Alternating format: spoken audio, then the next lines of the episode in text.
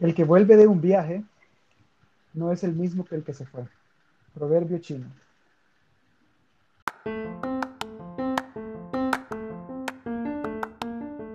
Hola, esto es Voz de Dos Podcast. Soy Cecilia Santos y cada semana contaré casos de marketing, contenido o comunidad que se dan en el mundo digital. Además, estaré acompañada de alguien cuya voz merece ser escuchada. Voz de Dos Podcast tiene una super audiencia en 12 países, así que gracias a los que se unen cada miércoles y a esos nuevos oyentes, bienvenidos. Quédense todo el episodio porque hoy vamos a hablar de una actividad que a todos nos fascina hacer, viajar. Así que hoy la segunda voz la lleva José Orellana, creador del proyecto de viajes Voy ahí. Así que José, bienvenido a Voz de Dos. De verdad, de verdad que estoy bien contenta de contar contigo para hablar de un tema súper apasionante, sobre todo porque al levantarse la cuarentena estoy más que segura que vamos a salir corriendo a algún lugar que nos gusta, sea el presupuesto que tengamos. Así que, bienvenido. No, gracias a vos por invitarme. Yo creo que, vamos a ver, es mi primera interacción, así como bien de uno a uno con, con una persona desde que estoy en cuarentena. Ok. Eh, entonces, vamos a ver, si, si, me trabo y es un poquito difícil la conversación, ténganme paciencia, pero okay. estar en cuarentena es difícil para alguien que es un alma que es libre. Así que, eh, bueno, si quieren me presento. Eh, sí, por favor. Bueno, vamos a ver, tengo un trabajo de persona aburrida, trabajo en una, una entidad financiera, veo la parte de mercadeo y okay. eh, tengo el hobby, que es este, de que empezó más que todo retratando las bellezas de El Salvador y descubriendo que en nuestro país tenemos muchas cosas que hacer. Y esto llevó a patrocinios, llevó a, a, a viajar más que todo, ir a conocer países sin gastar eh, casi que nada. Y creo que esto Okay. ha sido como un sueño que se ha cumplido para mí. Y de ahora en adelante yo creo que esta cuarentena y, y obviamente la situación del mundo eh, no la tenemos que ver como algo que solo se viene algo malo, sino que siempre hay una oportunidad de- después de toda crisis. Así que Sí. eh, creo que hay mucho que se viene por delante eh, y cómo podemos estar preparados, llámese desde el punto de vista de yo quiero viajar, como de cómo podemos apoyar a las comunidades. Y mira, y es que, bueno, contando un poco también de cómo tú y yo nos conocemos, estudiamos en la misma, en la misma universidad. Me acuerdo perfecto que una vez nos encontramos en un vuelo. Y estábamos sentados, estábamos sentados a la par y es, es bien bonito. Ahorita que tú contabas eh, el, el proyecto de Voy ahí, suena bien bonito, pero yo sé que le has metido trabajo. O sea, ¿cuánto tiempo tiene Voy ahí? De, de- o sea, desde el momento que tú lo concebiste hasta hoy, que al menos en tu cuenta de Instagram hay 14 mil seguidores. No, pero espérame, vamos a hacer un alto aquí. Que yo creo que esa anécdota del avión fue chistosa porque estábamos los dos sentados vos estabas del lado izquierdo y yo estaba del lado derecho y yo solo veo para el izquierdo y vos ves Ella para me derecha. parece conocida. Ajá. Sí, bueno, y yo- estuvo bueno. Sabes que no, no recuerdo si los dos estábamos con la computadora y estábamos trabajando, entonces por eso no, no nos habíamos reconocido. Sí, ajá, pero ajá, solo fue como, hey, yo te conozco, ¿verdad? Sí, sí, sí. Perdón, ¿cuál es la pregunta que me distraje por el tema? No, tranquilo, tranquilo. Eh, no, aparte que esa anécdota fue, fue bien interesante y, pasa que en los vuelos te encontrás un montón de gente, entonces eso puede ser como, como, como una aventura también. Pero no, te decía que uno cuenta, y eso me ha pasado un montón de veces, que uno cuenta un proyecto como el resultado de tu proyecto, pero a veces nos perdemos un poco en el en todo el trabajo que, que se le mete a, a, una actividad que uno hace. Entonces, te decía, eh, voy ahí, al menos en Instagram tiene 14 mil seguidores, eso es un, es un, gran trabajo. Entonces, que nos contés, o sea, desde el momento que voy ahí, se concibió como un proyecto de viaje local en su momento, porque sé que ha trascendido, pero ¿hace cuánto pasó esto y cuánto le has metido de trabajo? Fíjate que empezó hace tres años y medio, eh, uh -huh. Y como te decía al inicio, creo que nació bien, bien desde el corazón. Y creo que todavía se mantiene. Uh -huh. ¿Por qué? Porque, vamos a ver, vos decís una figura de 14 mil seguidores y yo creo que yo nunca he visto a los seguidores como un número, por ejemplo, sino que yo lo veo como personas que al final les gusta mi pasión y mi pasión es hacer fotos eh, y cosas así. Entonces, sí. Eh, no sé, pues hay un montón de gente que tiene muchísimo más seguidores y es mucho más exitoso. Eh, y, y, mucha gente lo dice, ah, esta es mi competencia. Y no, pero ¿sabes cómo yo lo veo yo? Es como personas que les gusta mi trabajo, les gusta cómo vivo mi vida, cómo obviamente salgo a descubrir lugares. Entonces, eh, creo que eso es también la parte que me ha mantenido, porque he visto muchas cuentas que después salen y después mueren, pues, porque este es un estilo de vida que tenés que seguir y si no estás apasionado por sobre eso, al final lo vas a terminar cerrando porque no vas a tener tiempo, eh, le vas a dedicar otras, otras, o sea, otras prioridades a, tu vida. Sí. Eh, pero sí, como decís, o sea, es trabajo, sí, o sea, como te decía, tengo otro trabajo, entonces ponele, saco fotos los fines de semana, después me toca editar en las noches, eh, tanto fotos como videos, eh, buscar nuevos lugares, pero como te digo, si uno ve estas cosas como una pasión, realmente te va haciendo mucha lógica de lo que te va pasando en la vida y no lo ves como un trabajo hacia atrás, sino que, que por ejemplo, vengan marcas y se acerquen a vos como marcas que vos creías como muy aspiracionales y que nunca te iban a estar y después te, te, dicen, hey, mira, yo creo en tu trabajo, quiero, quiero trabajar con vos. Es, o sea, es como un sueño realizado, ¿verdad? Sí, y mira, me, me, me alegra un montón.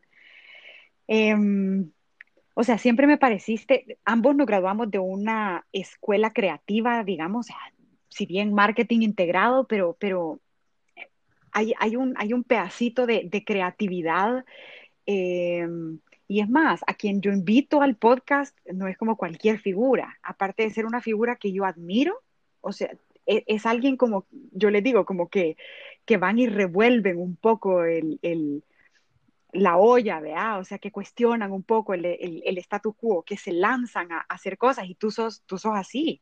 Y mm, la pregunta estaba como para hacerlo un poco más adelante, pero creo que e, es oportuno hacerla ahorita o sea, e, en, ese caminar de tú, decir, de tú decir, o sea, voy a dedicarle una parte de mis fines de semana porque yo sé que te has ido a descubrir El Salvador y mm, me parece rescatar dos puntos de esto. Uno, que como salvadoreños, sobre todo porque el podcast se escucha en varios países, o sea, como salvadoreños tenemos el primer referente, es más, te voy a hacer la pregunta a ti. ¿Qué es lo primero que la gente de afuera piensa del Salvador. Maras, violencia. Exacto, exacto. Eh, política. Eh, ajá. Siempre me preguntan por eso. Sí, entonces, ves, y, es, es, un sentir, es un pensar, es, un, es un, algo que sucede real, realmente. O sea, eh, entonces, cuando tú decís, ok, voy a ir a descubrir El Salvador, me parece, voy ahí, no, no solo heroico, porque, o sea, decir como, bueno, voy a ir a descubrir mi país, sino que tal, también como el, ese, esa era como la causa y el efecto ha sido que has contagiado, y, y, hablo de mi caso, has contagiado a un montón de gente de decir, sí quiero ir a descubrir mi, mi país. Entonces, como que, ¿cómo fue ese proceso de decir por dónde empezás a descubrir El Salvador? O sea, ¿qué te llevabas? Eh, ibas en tu carro, tomabas en cuenta el factor, o sea, como seguridad, porque ibas solo, ¿no? O sea, como, ¿qué nos contás de eso? Ah, mira, si quieres le voy a dividir en dos. Va. Sí, sí se me va, porque vamos a ver, creo que cuando uno se apasiona bastante sobre cosas, puede hablar mil siglos, ¿verdad? Y, obviamente no nos vamos a extender porque si no, después me vas a regañar. Así que la primera es, es contestarte eso, de cómo, cómo, cómo fue la evolución de Voy ahí en general de, de salir. Y dos, eh, recordame que es la percepción de los extranjeros ya estando en El Salvador. Entonces, eh, la primera idea, mira, mucho sí al principio, vamos a ver, no solo es una percepción del extranjero eh, de lo que se oye afuera, sino que el mismo salvadoreño tiene miedo de hacer estas cosas. También. Pero cuando vos salís, te das cuenta que esas personas que están en estos lugares es un corazón tan enorme que te, lo demuestran, porque a veces, ponele que yo subía una montaña y después veías una casita y como nos veían que estábamos bien cansados, te ofrecen agua, eh, te dan dos elotitos, eh, así como cocidos. Entonces, ¿qué representa eso? Que es la poca cosa que ellos tienen y te la dan. O sea, créeme que eso me fue haciendo mucha lógica y primero, gracias a Dios, porque obviamente soy, soy católico, gracias a Dios nunca me pasó nada. Pero después, yo creo que es mucho del tema de creer y dar buenas vibras cuando vos llegas a un lugar. Entonces, a mí nunca me han asaltado, eh, nunca me pasó ningún susto.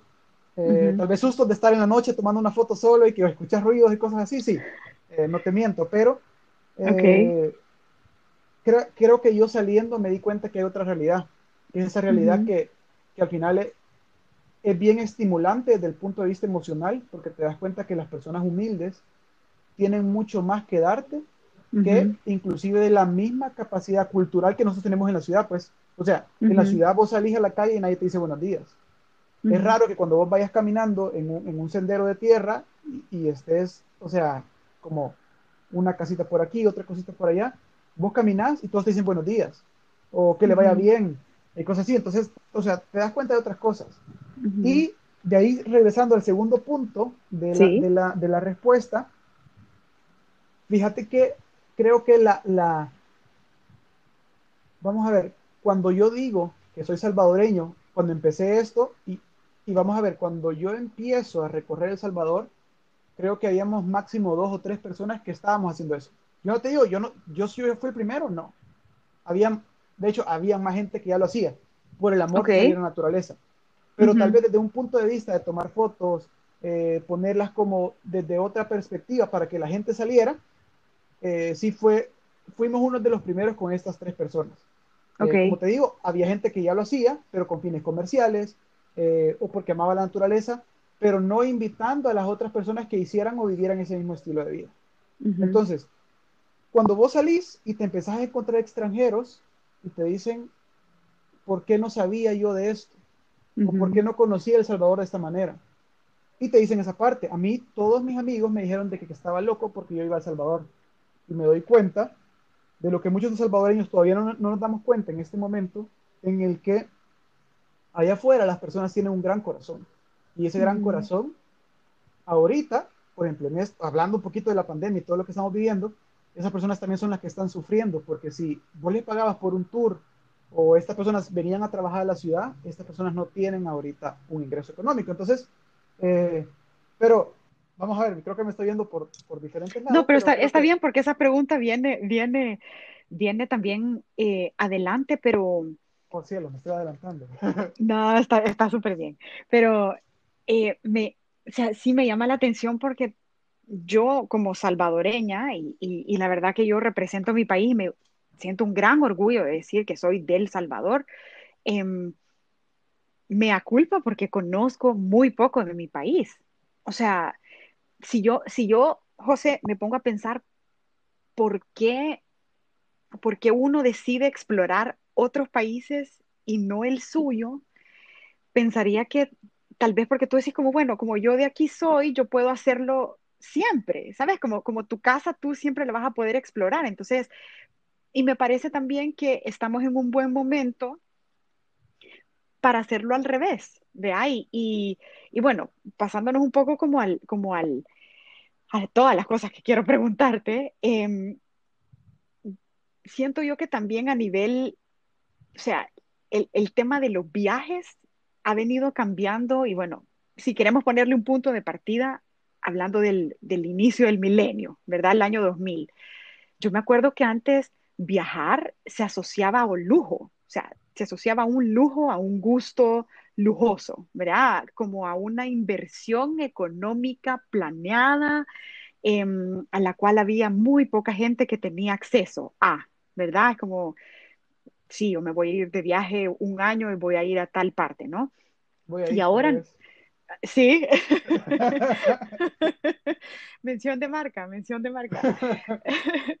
no sé si tú has notado eso que hoy, en los pasados, digamos, 10, 15 años, ha habido una evolución en cuanto al tema de viaje a mochilear, a un concepto de mochilear, que, si bien ya existía, pero se ha o sea, hay un incremento en la adopción de decir, voy a ir a tal parte mochileando, voy a viajar solo, em, voy a hacer turismo interno, voy a hacer turismo regional, em, y siento yo que mucho de esto ha sido como, como manejado por, por toda esta revolución millennial que tú y yo hemos conducido, no solo porque lo, el, es una generación que hemos cambiado tanto la regla del juego al punto que hay muchas generaciones que están adoptando eh, rasgos millennials, vea, y, no se, o sea, no se diga ni siquiera los centennials, que es la generación que ya, ya, imagínate, gente que ya tiene 20 años y que tiene poder adquisitivo, pero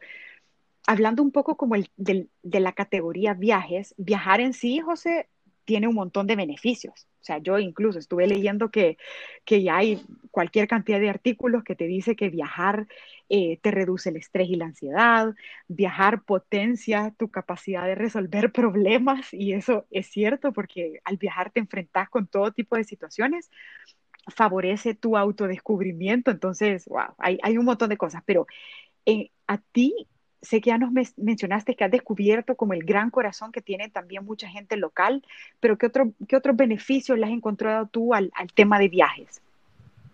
Mira, yo creo que mencionabas bastantes puntos en los que estabas diciendo. Yo creo que primero, ahora viajas más, no sé si antes, o sea, vamos a ver, creo que cada persona tiene su momento en la vida.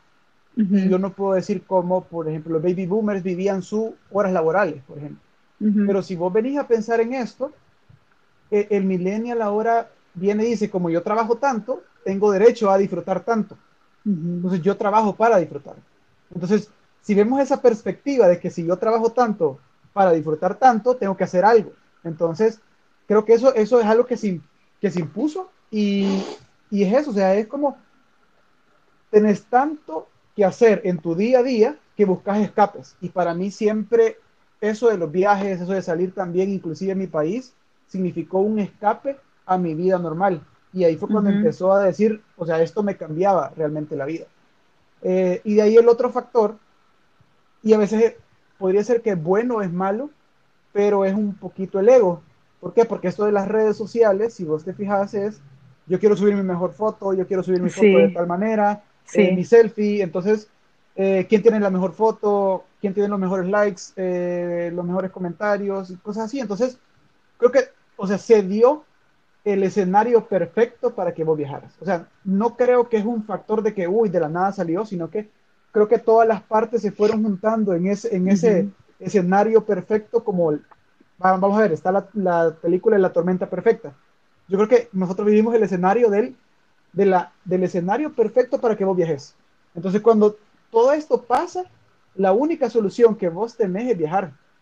Ya sea desde que puedes viajar lujosamente o de mochilear, pero yo creo que esto es lo que te, te finaliza dando experiencias de vida. Y como vos lo decías, para mí, o sea, créeme que lo que me cambia cuando yo salgo de viaje es que el, corazón me haga así, mira, me empieza a latir, eh, y, cosas tan fáciles como, por ejemplo, así mismo como El Salvador tiene una percepción de que es peligroso, Guatemala en un momento, hace años atrás, también lo tenía. Y lo primero que te decían es, no o sea, si vos vas en carro, las motos son tu principal problema. Cierto, sí. Pero, ¿sabes? Vengo yo y vengo de ese Muk Champey y eh, iba a perder el avión.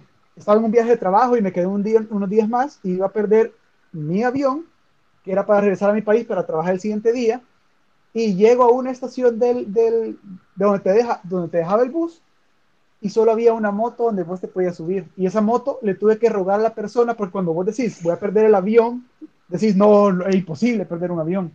Me subí con mi mochila de mochilero atrás, abrazado de una persona que, de un motorista, de, de un motociclista, y créeme que yo iba pensando en todo ese camino, ¿qué estoy haciendo? O sea, se me ha quedado tan en la mente que son esas cosas que al final te dan eso. O, o, ponerte a la orilla de un risco, viajar en rapel. Entonces, para mí, hacer latir mi corazón en cualquier tipo de situación, creo que me, me, permite olvidarme de todo. Porque ahí no me acordaba de mi trabajo. Me acordaba que, que no me pasara nada, que no me fuera a caer de la moto, que llevaba todas mis cámaras ahí y que yo tenía que llegar al aeropuerto y perdí el avión, efectivamente. No te voy a decir, no, no es una historia feliz, Perdí Ay, ok. pero, pero son esas cosas que te pasan, que te dan experiencias de vida Eh, como Sí, te decía, sí, te contaba lo de los elotes, que creo que son cosas, vamos a ver, mucha gente dice de que tu Instagram guarda todas tus memorias, pero yo creo que lo que te guardas en el cerebro sí. eh, es invaluable y nadie te lo puede quitar. A menos que, Mira, no, que, y que, que- no, que qué auténtico lo que estás diciendo, es que es cierto. sí, o sea, mira, yo tomo fotos y hago videos y eso lo subo. Vamos a ver, y ahí queda. Pero Ujú, no todo se cuenta, no todo está ahí. Lo que yo ujú. tengo para contarle, por ejemplo, en un futuro a mis hijos, lo que yo tengo para contar historias de lo que me ha pasado, o sea, es lo que a mí me hace invaluable. Yo, como persona, como ser Sí, humano, sí, es lo que, vamos, yo no soy una monedita de oro que valgo tanto, pero yo para mí mismo sí soy invaluable porque tengo historias, anécdotas que contar, ajá. que, que al final es eso, pues, o sea, es ese vivir diferente de tu vida. No, y acabas de describir, o sea, es- es- esa es la vida, José, o sea, cuando uno, cuando, cuando uno le agrega como ese sabor, esa sazón al, al día a día que de repente pudiera llegar a ser rutinario, o sea, el día que mi mamá oiga la historia que estoy a punto de contarte, pueda, no sabe. no sabe, pueda, y, y la voy a contar porque tú contaste la de la moto. Yo no sé si tú te acordás, francamente, y a la audiencia que lo sepa, he perdido un poco la pista de qué pasó con el couch surfing. Yo no sé si tú Ajá, te ajá. acordás de eso. Sí, sí, sí. En el 2010, eh, bueno, más bien a finales de 2009, yo tuve la oportunidad de irme a vivir a Boston. Em, entonces, imagínate, o sea, una chava recién casi que graduada de la universidad, me voy a vivir a Boston. Entonces uno, uno, bueno, yo no sé, yo no sé si alguna vez quiero realmente como crecer en, edad, pero yo siempre quiero ser como curiosa con la vida, ¿ya? Y yo me acuerdo que los fines de semana agarraba buses baratos para ir a conocer más de New York eh, y como no tenía mucha plata, investigué cómo podías hacer para quedarte en, en, en hostales, en hoteles baratos. Si yo te contara dónde me he quedado y, y que mi mamá dijera como, solo las oraciones de mi madre, solo mis oraciones, Cecilia, te tienen viva, pero eh, se puso de moda el couchsurfing, que para, quien no, no es, para quienes no estén familiarizados, eh, hagan de cuenta que era un Facebook donde tú tenías un perfil y buscabas literal el sillón de otra persona donde podías ir a Mm, quedarte sí.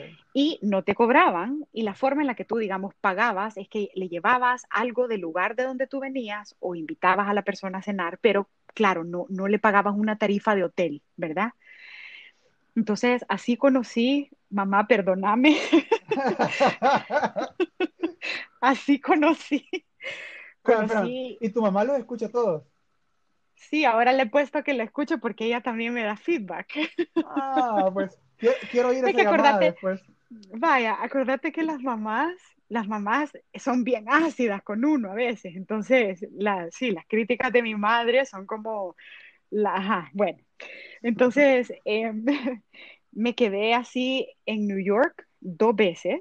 Me quedé en Washington, Seattle, New Orleans. O sea, conocí como cuatro lugares donde me quedé en el, en el sillón de alguien y digo yo, solo, o sea, ahora que lo veo para atrás, quizás remontándonos un poco a, a la anécdota de la moto, que tú ibas con todo tu equipo, o sea, ¿cuánto cuesta una cámara profesional, José?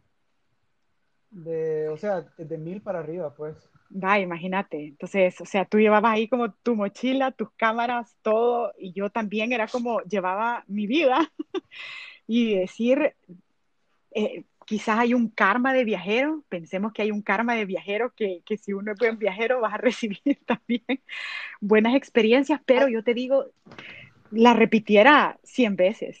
sí, pues sí. Mira, hay gente que le ha pasado un montón de cosas malas, pues. Vamos a ver. Sí, sí. También hay que, hay que ser totalmente honestos. Y Pero vos decís, prudente, claro. ajá, y prudentes. Pero creo que ese factor de decir experiencias que yo me llevo en mi vida, para mí lo Sí, resume todo. Y como me decías, ¿lo cambiarías algo? No, yo tampoco. Yo, o sea, ¿me volvería a subir en la moto? Sí, me volvería a subir en la moto. Ajá. Sí, yo también, o sea, si me volviera a quedar como esa vez que alguien me recogió en el, en el aeropuerto de New Orleans y me quedé en la casa de él y habían otros viajeros, o sea, me, me, me pude haber quedado ahí, ¿sabes? Y, y hay, hay, hay gente que tomamos riesgos como un poco imprudentes a veces, pero, pero bueno, nada, aquí estamos grabando vos y yo este episodio. Estamos, así sí. Y vamos a seguir haciendo cosas, pues. O sea, sí, sí. la- lo que te da eso primero es también, como decís, un grado de prudencia de lo que puedes hacer, pero también esas ganas de seguir experimentando cosas. Pues, o sea, yo creo que si vos me decís algo que te ha detenido para que, para que pares, no, me han dado enseñanzas, pero de Sí, ahí hacia adelante, sí. pues. Y bien dicen que el, hay, tú aprendes también a tomar riesgos calculados y la experiencia que te da un viaje, sobre todo cuando te enfrentas a, grandes aventuras, o sea, es eso. Y fíjate que quiero retomar algo que dijiste, em, que no, o sea, me parece que es una, como algo negativo. O, o- nada, o algo que hay que evaluar. No sé si es negativo, pero hay, hay algo que hay que reflexionar y es que también el- en, en los últimos viajes que, que he tenido la oportunidad de hacer, me he enfrentado como a esta ansiedad, em, como de, de llegar al destino por la foto que voy a tomar. Imagínate esa locura. O sea, Sí. pero, pero tengo que ser, o sea, tengo que ser honesta y siempre franca y, y- y- transparente, ¿vea? O sea, como, y, y, es Cecilia que detiene a Cecilia, es como, no, chava, espérate, o sea, no, no, no vayas al viaje por la foto, sea, anda al viaje por la experiencia y qué cool que vas a tomar una foto. Entonces ahora me he notado, em, y, y es esa presión social de, de- del Instagram, si lo querés ver así, o de las redes, que digo como no quiero confundirme y, y, y qué cool que ya descubrí que eso me está pasando como para trabajarlo, pero que no se vaya a convertir tu, tu propósito de viaje la foto del Instagram. Mira, vamos a ver, está esta frase que yo creo que toda la gente la ha conocido, que tenés que disfrutar del camino, no del, no del, no del destino, ¿verdad? Entonces, yo soy un fotógrafo, o sea, a mí me apasiona tomar la foto perfecta. Entonces, Ajá, créeme que creo que vamos con la misma perspectiva que vos has vivido y yo, te das cuenta que al final la parte de las redes sociales también te hace una burbuja que no te permite disfrutar el viaje como lo tenés que viajar. Perdón, como lo tenés que disfrutar. Entonces, en e- te lo pongo como caso que ponerle que yo fui a Brasil hace, bueno, Hace poco, en ¿no? febrero, en febrero, ajá, Ajá, ajá. y me llovió, o sea, me llovió, me llovió, me llovió. Tal vez tengo unas dos, tres fotos y obviamente hacer Sí. un viaje hasta Brasil y que no puedas tomar fotos porque el clima te lo arruinó. eh, o sea, o sea, para mí hubiese sido frustrante hace años atrás, cuando empezaba, por Sí. ejemplo, esto del perfil de, de, de Voy Ahí. Pero ahora fue como, aquí estoy, estoy, estoy disfrutando, estoy viendo otras cosas que no veía y Ujú. te lo digo, mi animal favorito son las tortugas. Y vengo y me acerco a unos riscos que estaban en, en bucios y de repente veo como unas 15 tortugas nadando abajo. O sea, y en lluvia, pues, o sea, entonces te quedas como, no hay momento más perfecto, vuelvo al, al- al- a lo que te decía anteriormente, en lo que se te queda grabado en la mente. O sea, tengo Sí. un par de fotos, pero no son esas fotos que vos digas, uy, esas son las fotos más increíbles que he tomado, teniendo 15 tortugas ahí abajo. Pero estuve ahí, pues, o sea, yo lo recuerdo, No. yo lo tengo ahí, entonces, La foto de la foto que tus ojos toman, y aunque suene como un poco cursi, pero yo a veces lo digo, o sea, como las fotos que yo tengo grabadas en mi memoria no, no se comparan con las del, con las del celular, o sea, o sea, son fotos que te transmiten unas vivencias que no se te borran nunca. Entonces Pero- eso, pero- sí, mira, desde el punto de vista del fotógrafo, es que si vos lo ves con tus ojos, te perdiste la foto. Así es, o sea, si yo no tengo mi cámara arriba y estoy tomando la foto, la perdí, ¿verdad? Ajá, Pero por eso también para mí hay dos cosas. Uno es la foto que yo quiero tomar porque tengo que tener mi cámara a nivel para tomar la foto, porque si yo lo veo con mis ojos, solo se va a quedar guardado en mi mente. Y la otra es que eh, hay una parte que yo sí decido no tomar fotos en momentos. O sea, yo decido como no, este no es, un- no es una foto para mi Instagram, sino que es una foto para mi memoria visual. ajá, Eh, ok, y, son bonitos esos momentos, o sea, que al final te transportan a ver amaneceres increíbles que, que no sé, o sea, me han impactado tanto de la forma como amanece, que sí buscas la cámara, pero en eso decís, no, no vale la pena, pues. Entonces, hay, hay, tantas cosas que puedes vivir en, en esto de viajar que, que, ajá, que no sé cómo, cómo describírtelo, pues. Y mira, y hablando, hablando un poco como de, del tema, yo le he puesto a esta etapa ya prepandemia, como, o sea, pre, la prepandemia. Eh, ¿Cómo consideras tú que las personas hacían turismo, según, según tu experiencia? Mira, parte de lo que veníamos hablando, hacemos un turismo egocéntrico. O sea, un turismo por la foto, un turismo por el reconocimiento, eh, un turismo que al final, vamos a ver, en gran parte de los, de los casos, vos visitas un lugar que la naturaleza ha creado espectacularmente, de cierta manera, y lo que vos haces a veces, tirando basura o haciendo cosas que no se deben en esos lugares. Eh, yo he ido, a, o sea, no solo en El Salvador, sino que en un montón de lugares que la gente escribe en las piedras, por ejemplo. Entonces, eso, eso, yo no lo entiendo. ¿Por qué? Porque a partir de eso creo que deberían todos los lugares naturales ser santuarios, por ejemplo porque vos vas a disfrutar de lo que la naturaleza ha creado para vos.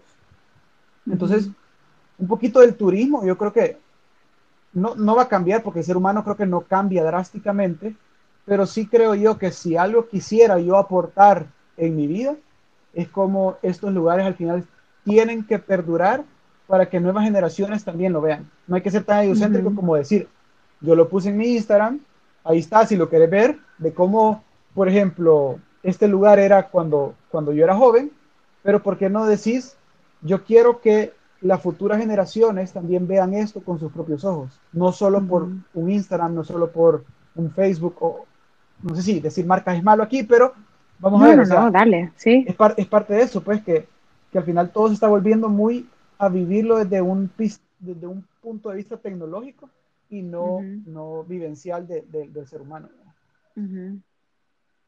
Y es que, sabes, em, hablando como también de la, de la educación a viajar, em, sí, hay, hay, hay tantos lugares que, bueno, por ejemplo, Machu Picchu están, eh, comparado con otros lugares, hay una conservación y, y, como las reglas del lugar para evitar, porque claro, hay un desgaste por, por las visitas, ¿verdad? Entonces, em, y bueno, antes de, de, de, iniciar la grabación, tú y yo charlábamos brevemente sobre el tema de, de, o sea, de la sostenibilidad y cómo, cómo, al momento de que la pandemia, bueno, o cuando podamos salir, digamos, o sea, cómo vamos a, a, a empezar a viajar o a explorar ¿por dónde pensás tú que pudiera ser un, un, inicio?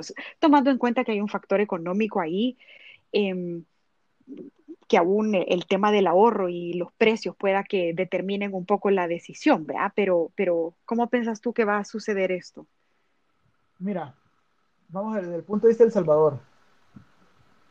Y yo creo que si se malinterpreta lo que yo voy a decir, espero que no lo tomen mal, sino que veanlo en positivo.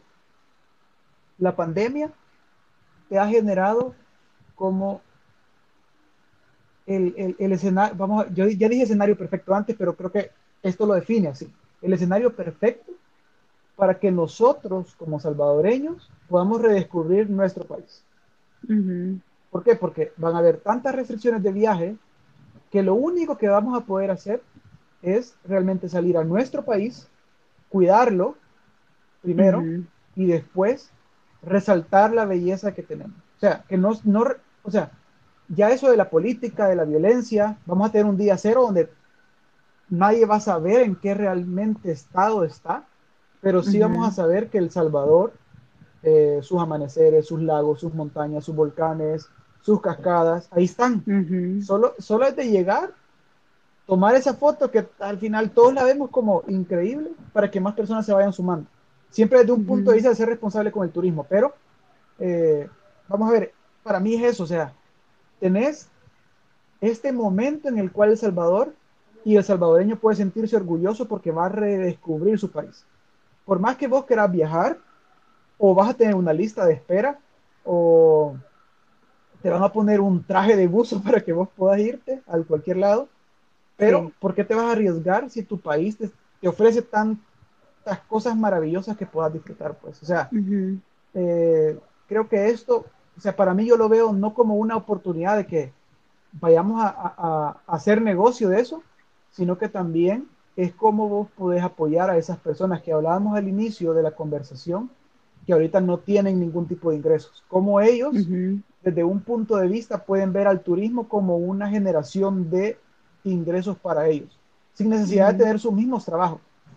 Eh, pero cuando vos veas y tengas una participación en sus vidas, estas personas van a ver cómo cuidar más el lugar, eh, cómo hacer sus, sus, por ejemplo, sus productos más profesionales, y vamos a resaltar como país, pues, si lo, si lo vemos desde esa perspectiva. Si no, eh, va a llegar un día cero en el cual vamos a regresar a lo mismo, los mismos lugares turísticos se van a llenar.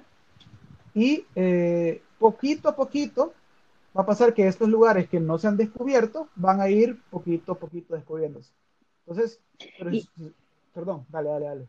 Es que me, me no, me encanta, no, me encanta. Y justo antes, antes que siguieras, te iba, te iba a preguntar cuáles son esos lugares, porque El Salvador tiene, digamos, lugares emblemáticos como el volcán de Santa Ana, la playa El Tunco, pero adelantanos un poquito, José, contanos cuáles son esos rincones espectaculares con los que también contamos, que no son los típicos que, la, que las personas conocen, vaya te, voy diciendo tal vez ah, de forma rápida.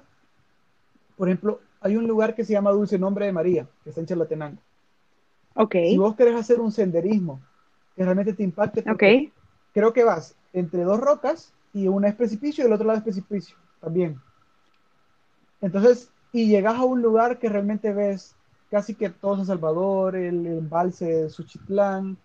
Eh, o sea, creo que inclusive llegas a ver Guatemala y Honduras que es, o sea, espectacular. O sea, hablando de Chalatenango, por ejemplo, las playas de Oriente, creo que la gente de, de, Oriente sabe realmente qué es lo que tiene y lo esconde, porque vamos a ver, o sea, sí dicen ellos que tienen las mejores playas, pero eh, no muchas personas han ido, por ejemplo, al Espino. El Espino para mí es un paraíso. O sea, yo he ido y he estado yo solo, una persona, en todo el Espino. Eh, y te pasan a veces las vacas, a veces los caballos, como que si fuera un lugar salvaje, por ejemplo. Ajá, eh, Por ejemplo, Danos tu top 5, vaya, yo estoy feliz aquí escuchando. Ah, mi, mi, mejor amanecer, el volcán de Conchagua. O sea, para mí es, o sea, y de hecho, fíjate que te voy a contar planes a futuro. Si me los copian, los voy a odiar un montón. Pero yo realmente creo que las futuras generaciones son las que tienen al final ese poder de descubrir El Salvador. Entonces, yo quiero escribir un libro para niños, poniendo como esos lugares como bonitos, emblemáticos, pero pasándolo como a una historia de, para, para, niños chiquitos. Entonces. Pero mira, igual si, si acaso te lo llegaran a copiar, nadie va a tener tu estilo tan, tan cool y característico. Así que go for it. va, entonces llevamos tres para que veas que yo acá estoy anotando. Llevamos el dulce nombre de María, la playa El Espino, que estaba pensando porque creo que ya he pasado por ahí, pero no me quedé suficiente tiempo, y el amanecer en el volcán de Aconchagua. Ese es el de la Unión. Igualmente ahí ves, en un día full, full, full despegado puedes ver volcanes de Costa Rica, de hecho. O sea, para, que te, para que te veas imaginar qué bonito es. Y creo que lo, lo más increíble es cuando el sol sale y va pintando el agua como que si fuera de dorado, pues, como que va por pedacitos, pedacitos, mianguera, hasta que te llega el sol a vos. Entonces ese para mí es un espectáculo que, que, no sé, pues no lo he vivido. Eh, cuatro. Sí. Mira, toda la zona de Perquín, Arambala, ahí tenés cascadas súper bonitas, cascadas que al final también eh, está solito. Eh, y el agua es rica. Okay. Ahí, o sea, también como es una zona montañosa, también tenés un montón de, cosas bonitas. Eh, llevo cuatro. Sí. Eh, uy, me falta uno. Mira, te lo digo desde un punto de vista también de que la gente no, no lo ha visto o no, o no sabe. Y es cuando vos te vas a la parte de atrás por el jabalí y vos ves eh, cómo la lava del volcán de San Salvador, eh, cuando hizo erupción, para mí es impresionante, pues, o sea, ver ese playón de obviamente de lava, que es lava seca, y que vos te puedas parar sobre ella, transportarte a ese momento, imaginarte cómo es que un volcán tira tanta lava y deja todo eso atrás. O sea, para mí, o sea, me transportó al pasado y yo dije, qué increíble haber sido este espectáculo, más allá de que, o sea, obviamente es un desastre natural, pero son esas cosas que están ahí cerca, o por ejemplo la cascada de Tamanique, y no voy a seguir porque si no te voy a empezar a nombrar un montón de cosas y no voy a parar, pero tenemos tantas cosas súper cerca que las decidimos porque decidimos no conocerlas. Y sabes que las cascadas de Tamanique, por ejemplo, yo por primera vez en mi vida fui hace como dos meses también. Y es, es una, o sea, una maravilla. Yo dije como, bueno, quiero volver ahí cuando salgamos. Porque ahora pienso yo y ojalá, espero que se cree conciencia social de apreciar los lugares y de, o sea, como de vivirlo, de estar más presente. Fíjate, volvemos como al punto este que tal vez uno está distraído por la foto perfecta, por el selfie, por, porque quiero conseguir X likes y no por llevarte, o sea, por el, el, verbo aprender, o sea, como agarrar la, la, vivencia que el lugar te transmite, porque cada lugar tiene una magia, ¿no? Em, entonces, ojalá que nos quede esa conciencia que cuando nos reincorporemos, ¿verdad? al, a esa cotidianidad de, descubrir lugares, pues lo hagamos con, una conciencia más presente. Y ahora hablando también como de una parte comercial, ¿cómo piensas tú que a nivel de marcas, y yo sé que hay muchas marcas que tú, o sea, que trabajan contigo, em, ¿cuáles piensas tú que están haciendo un, buen trabajo a nivel de comunicación? Eh, bueno, y aparte que los dos trabajamos en marketing, pero que tú decís, esta marca de viaje o de turismo, está haciendo un buen trabajo. mira, vamos a ver, hay un despertar nuevo para todos que no sabemos qué es lo que va a pasar con todas estas industrias de, turismo. Creo yo que muchas de las figuras interesantes que ahorita se han, se han plasmado es pague ahora y disfrute luego. Entonces, en el que vos venís, puedes reservar, si puedes decir, algún tipo de viaje, experiencia o lo que sea, pero la vas a disfrutar cuando ya regreses, ¿vea? Entonces, creo que ese es el único escenario viable en este momento, porque al final no sabes qué va a pasar después en el mañana. Pues, o sea, todos esperamos ver la luz al final del túnel, pero creo que aquella marca que se vaya mucho más allá y quiera reabrir antes, o puede ser perjudicial, tanto desde el punto de vista eh, de las normativas que hay, y obviamente lo pueden multar o, lo que sea, pero yo creo que hay que tener paciencia, pues todo esto va a pasar, primero Dios, y yo creo que al final del día es, es eso, es tener esa, esa esperanza. Eh, como te decía, los negocios locales son los que primero van a, a sentir ese, ese, flujo de personas y después progresivamente eh, todo el tema de viajes eh, internacional. internacionales va a ir, va a ir creciendo, ¿verdad? Pero creo que no hay una industria, porque al final, creo que las industrias al final ahorita tienen miedo. O sea, vemos casos como Airbnb que pasa su modelo a generar experiencias digitales, eh, pero no necesariamente eso le va a dar de comer a Airbnb, porque la gente no sabe cómo vivir una experiencia realmente digital, porque no está buscando eso. Entonces, eh, creo un poco de paciencia y que en el futuro va a haber más cosas por hacer. Eh, y obviamente, desde mi perspectiva, ojalá que se hagan más desde el punto de vista sostenible, porque, o sea, si no los medios del medio ambiente te lo vas a terminar comiendo, pues. Dicen que si la marca se queda callada, cualquier tipo de marca, el ser humano piensa que está en una mayor crisis porque esa marca no va, no va a sobrevivir. Entonces, le llega una crisis mental a la persona de decir, estoy encerrado, estoy en crisis, eh, si él no sobrevive, ¿cómo voy a sobrevivir yo? Entonces, si las marcas tenemos que tener una voz eh, te lo pongo desde el punto de vista de, donde yo trabajo. Sí, eh, sí. Tenemos que tener una voz. Eh, yo como voy ahí también, yo tengo una voz para que estos lugares siempre, o sea, van a estar para nosotros. Entonces, vamos a ver, creo que no hay camino equivocado en, este, en, esto. Tal vez el único camino es ser oportunista. para mí. Ajá, el correcto, oportunismo de acuerdo. viene a, a reafirmar que yo quiero más negocio. Ajá, O sea, pero tenés que recordar que tu persona, la que te va a comprar, la que te va a hacer sobrevivir, está viviendo la crisis igual que vos. O sea, no, o sea, aquí no hay el que esta persona la vive igual o esta persona la vive diferente. O sea, vamos a ver, si la realeza se enfermó de coronavirus, la realeza, o sea, todos estamos viviendo la misma situación. Entonces, vos como marca tenés que empatizar con la persona que está ahí atrás. Mira, y ojalá también que, que, que los responsables de marca se den cuenta, bueno, nosotros dos somos responsables de marca, pero que, que reafirmen el hecho que ahora los consumidores también castigan, José. O sea, te castigan en cuanto a que si, si notan que estás siendo demasiado, estás haciendo una presión desmesurada, estás siendo oportunista, te castigan con su no, no solo con la no compra, sino con, con esa, el, el, el castigo social, despliegue social de decir, miren, esta marca me hizo esto y únanse porque la... Entonces, ojalá que todos reaccionemos y tengamos ese cuidado. Em, así que bueno, como tú dijiste, podemos hablar de este tema horas, pero me encanta que em, hayamos hecho esa conexión de, de, de, de cómo los viajes, ¿verdad?, transforman vidas y cómo ojalá tengamos esa conciencia social al, al momento de volver allá afuera y disfrutar la, la Pachamama, la naturaleza, lo que la vida nos, nos ha regalado y, y ojalá descubrir. Yo, o sea, amo mi país y me comprometo con él a, a descubrirlo más, ¿no? Eh, a mí El Salvador Entonces, querido. Vamos, vamos, a ver más fotos en voz de dos del Salvador después. Sí, En de, el perfil de vamos, Instagram y así. vamos a hacer una colaboración con Voy ahí. Ah, bueno. Ah. espero, espero, ya te comprometí.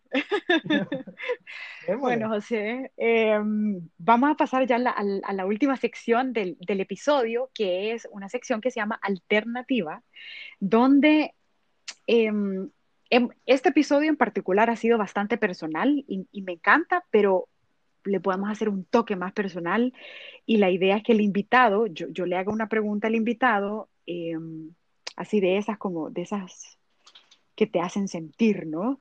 Eh, entonces, pre prepárate, prepárate. Vaya, José. Eh, ahora, te, ahora te conozco más después del episodio y, y, y qué bonito.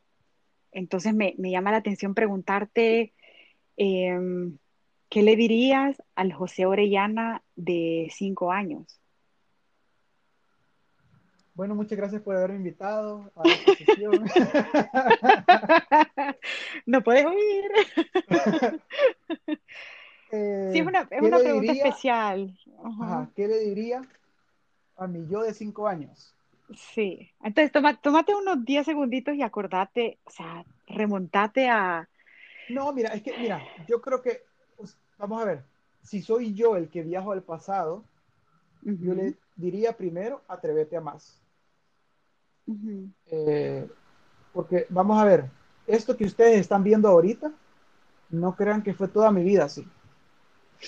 Porque sería mentirles. O sea, yo, vamos a ver, hace tres años y medio, y ahorita tengo 33, voy a cumplir 34. Uh -huh. no, no, quiere decir que desde los 20 años estoy haciendo esto. Uh -huh. ¿Me tardé mucho? Sí, me tardé mucho. Eh, y lo otro, no tengas miedo de decir las cosas. Porque, okay. y, no miedo al no. Yo creo que los latinos tenemos mucho miedo al no. Tanto decirlo uh -huh. como escucharlo. Uh -huh. eh, el, el, el, no solo te da aprendizajes para que tu próxima experiencia vos puedas obtener un sí.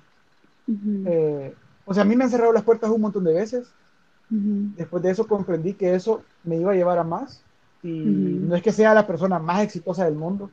Y no lo veo yo, o sea, ni remotamente ahorita eh, posible, pero yo con lo que tengo soy feliz, pero creo que a veces ese no te encapsula en algo que decir, qué triste, ya no, no voy a seguir, aquí me quedé. Sí. Uh -huh. Uh -huh. Entonces, el no para mí es un paso más a un sí. Eso, eso le diría. O sea, okay. porque siempre de, de, niño también te dicen, no me toques, no me hagas eso. Y, y vos regañado. Entonces, cuando te dicen, Uh -huh. no, no te voy a patrocinar, eh, no, no te voy a dar presupuesto, no, no. Entonces, vos te vas como niño chiquito y decís, va, ya estuvo. Uh -huh. Pero cuando te das cuenta de que el no te puede abrir más puertas, no en ese lugar, sino que en otros lugares, te das cuenta que no es súper producente. Sí, sí, sí, sí. Qué bonito, qué bonito. y bueno, y sabes que tú y yo somos el vivo ejemplo de, de, una, de una buena persona necia.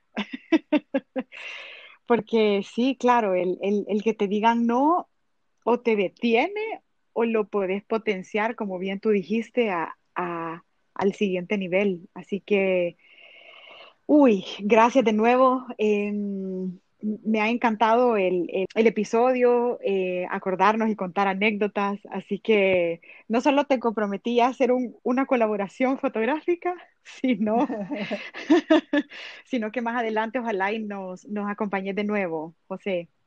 No, Contanos cómo, cómo te pueden encontrar, cómo te pueden encontrar en, en internet, en, en, redes, en todo. Eh, fíjate que, de hecho, parte de esto que yo descubrí, yo tenía, por ejemplo, casi 12 mil followers en Facebook y lo cerré. ¿Por qué? Porque era un estrés mental para mí, pues, o sea, no era lo que yo quería hacer, replicar en una red social un contenido, o no le iba a prestar mucha atención. Entonces, hoy solo tengo Instagram. Eh, pueden encontrar como voy ahí. Eh, B pequeña O Y A H I. Gracias. eh, y no sé, o sea, eso, eso más que todo. Creo que al final los followers, y, y, ese es un mensaje tal vez que les quiero decir, los followers, los, las interacciones, es un número, pero tu pasión nunca se va a reflejar en algo cuantitativo, sino que tu pasión está en tu mente y, y, eso es lo que te vas a llevar para siempre y para las nuevas generaciones. Así que... Sí. No, y eso es lo que contagia. Ajá, correcto. Entonces, o sea, Instagram lo tengo, me encanta Instagram. Eh, porque ahí puedo plasmar mi pasión. Eh, pero el día de mañana, si muere Instagram, no voy a morir yo. O sea, no va a morir, voy ahí, sino que eh, simplemente se va a trasladar a otro lugar. Así que ese voy ahí. Claro, ese es como sigan, sí, o sea, síganme sintonizando. Sí, pues sí, al final. O sea, tus experiencias nunca terminan. Pues. Sí, sí, sí, sí. Y reinventarnos también. También, totalmente. Bueno, así que lo súper invito a que le den follow a Voz de Dos, a que interaccionemos, a que nos conozcamos. Pueden encontrar el perfil también en Twitter como arroba voz de dos en número y arroba voz de dos podcast en Facebook. Fíjense que el programa se produce de forma gratuita, así que si quieren apoyarme con una donación destinada a producción, buenísimo, estoy en PayPal como arroba Así que nos vemos la siguiente semana. José, de nuevo, gracias.